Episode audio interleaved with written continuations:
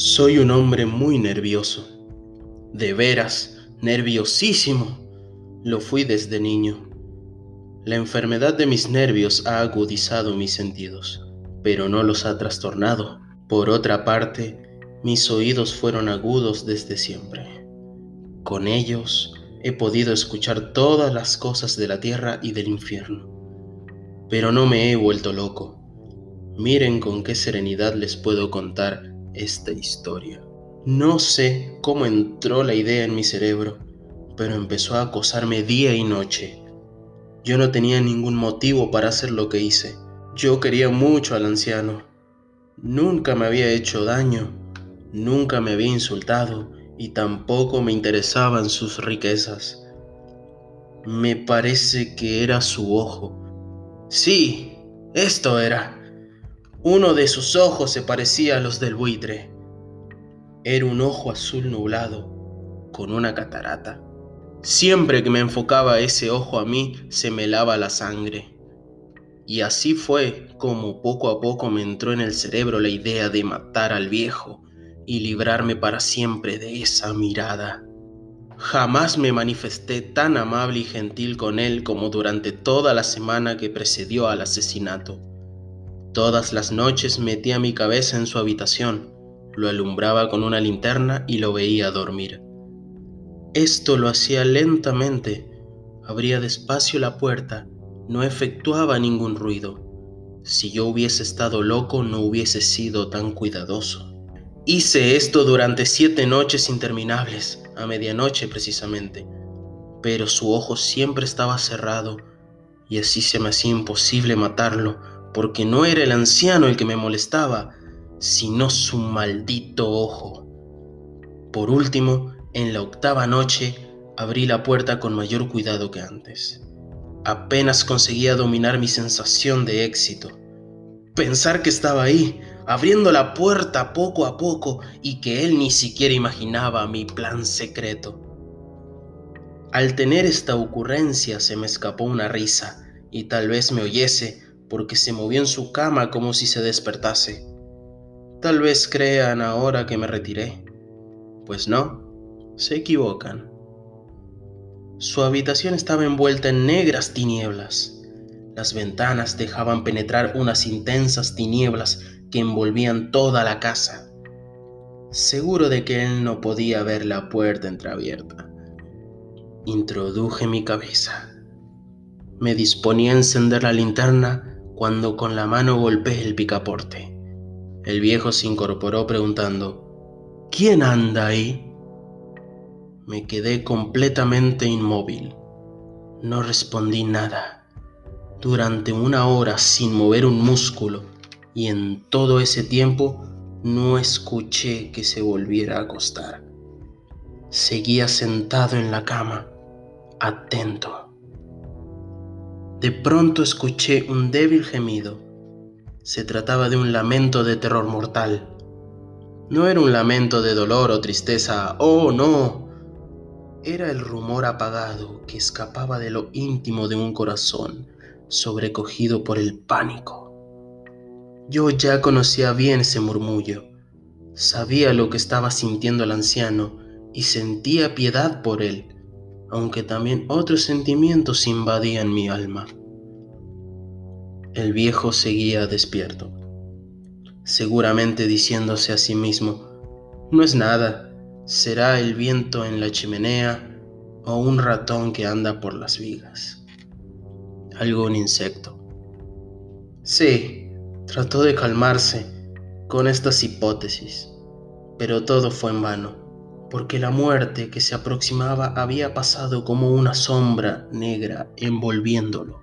Era eso lo que sentía, aunque no viera ni escuchara nada.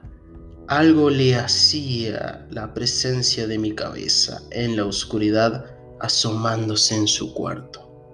Luego de haber esperado tan largo rato, con toda calma, sin oír que se acostara de nuevo, me atreví a encender la linterna dejando escapar un rayo apenas de luz, casi nada.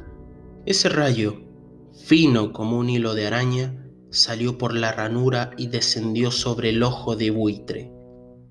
estaba abierto, exageradamente abierto y, al verlo, me encolericé.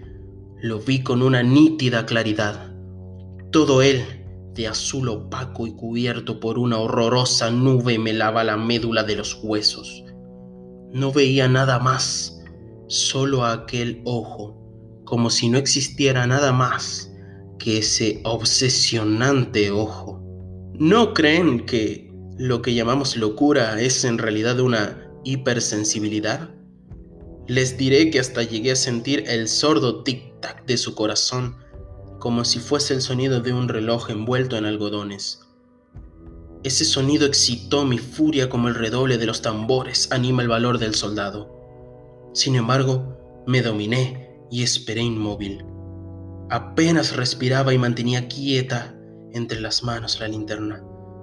Me esforzaba en mantener fijo el rayo de luz sobre su ojo y, mientras tanto, los latidos del corazón del anciano eran cada vez más fuertes, más apresurados, sobre todo más sonoros. Les dije que soy nervioso, muy nervioso, por eso el ruido de ese corazón me llenó de terror. Una nueva angustia se iba apoderando de mí. Algún vecino podía oír algo, porque al viejo le había llegado su hora. Dejé escapar toda la luz de la linterna y me precipité en la alcoba. El anciano, entonces, dejó salir un grito de su garganta, uno solo. Lo derribé al suelo y eché sobre él todo el peso de la cama, y hasta sonreí al ver tan adelantada mi obra. Durante algunos minutos, no obstante, el corazón latió con un sonido ahogado.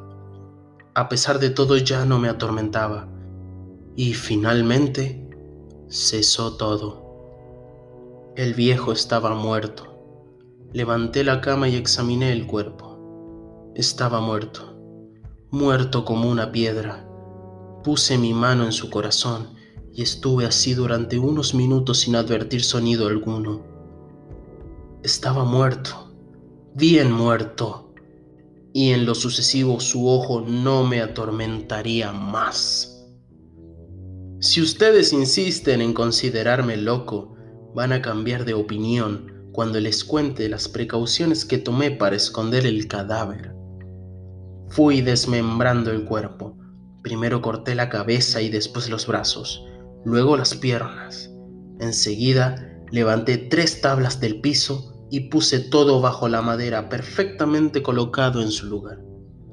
En un balde hice desaparecer toda la sangre sin dejar una sola mancha en el suelo. Cuando terminé eran las cuatro de la mañana. Todo estaba aún muy oscuro. De pronto llamaron a la puerta. Bajé a abrir confiado. ¿Por qué habría de tener miedo? Entraron tres hombres que se presentaron como agentes de policía. Un vecino había oído un grito durante la noche y sospechó que se había cometido un crimen. En la comisaría había sido presentada la denuncia y aquellos agentes habían sido enviados para practicar un reconocimiento. Sonreí porque, repito, ¿qué tenía que temer? Y di la bienvenida a los recién llegados. El grito, les expliqué, lo había lanzado yo soñando. El viejo, añadí, está de viaje por la comarca. Llevé a los visitantes por toda la casa. Los invité a buscar bien por todos los rincones. Los conduje a su cuarto les mostré sus tesoros en perfecto orden. Entusiasmado con mi confianza, les llevé unas sillas a la habitación.